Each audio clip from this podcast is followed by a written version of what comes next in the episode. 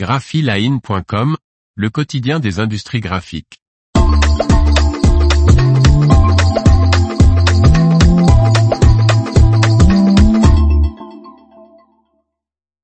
L'agenda, l'invention d'un artilleur revisité par un médecin.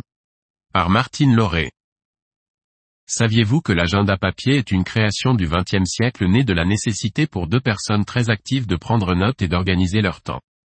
L'histoire de l'agenda, ce compagnon indispensable de notre vie quotidienne, trouve ses racines dans un passé lointain et diversifié. Le mot agenda, issu du bas latin et qui signifie littéralement, les choses à faire, désignait au XVIe siècle le livre de compte d'une ville. Il prit le sens actuel dès le XVIIe siècle. L'outil papier de gestion des tâches quotidiennes tel que nous le connaissons n'existait pas et il fallut l'ingéniosité de deux personnes bien occupées pour le créer. La première fut un artilleur britannique, le colonel Disney, qui, en 1921, se mit à consigner au jour le jour ses calculs d'artillerie dans un petit classeur doté de feuillets mobiles. Il y ajouta un répertoire et un calendrier.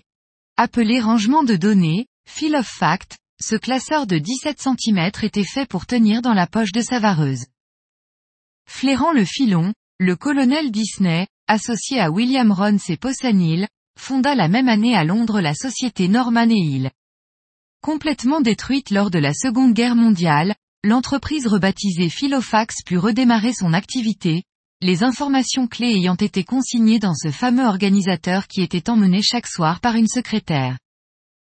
Au début des années 50, le docteur marseillais Francis Beltrami, trouvant la version journalière peu pratique pour la gestion de ses rendez-vous, créa une version avec une semaine entière visible en un seul coup d'œil sur deux pages. Il ajouta des espaces entre les horaires pour laisser place à des commentaires.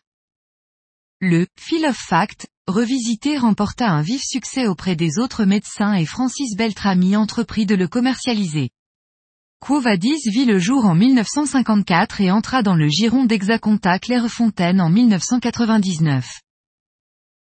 L'information vous a plu n'oubliez pas de laisser 5 étoiles sur votre logiciel de podcast.